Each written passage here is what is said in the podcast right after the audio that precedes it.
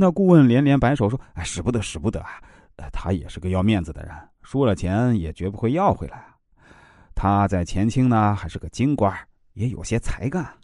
大帅要是可怜他呀，就周全周全他，给他个什么司职，他就感激不尽了。”张作霖突然想起了什么，一拍脑袋：“哦，我想起来了，呃，某阁老爷曾经推荐过他。嗯，那我成全了他吧。”那顾问连忙说。啊，那我就先替他向大帅谢恩了。不出一个星期啊，那个政客就到东北去做官了。那钓鱼除了是技术之外啊，这饵料的选择也很重要。许多高手都用虫子或者拌上香油的面团作为饵料，因为这是鱼最爱吃的。河南滑县有位农民叫欧仁，牵着一头大黄牛前往集市准备卖掉。路上呢，他捡到一只精致的盒子，顺手装进口袋。找了个僻静角落，想看看盒子里装的是啥。他刚从口袋里掏出盒子，就听到一声叫喊：“喂，拾到我的东西还想往哪跑？”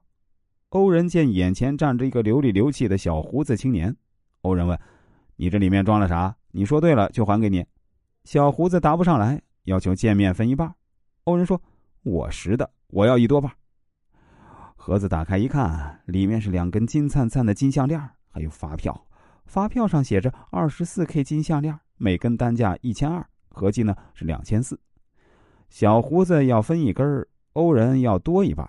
小胡子回答：“那算我一千了。”欧仁没有钱，就把一头牛给了小胡子，心想又捉弄这家伙一下，这头牛最多值八百，嘿，又白赚了两百。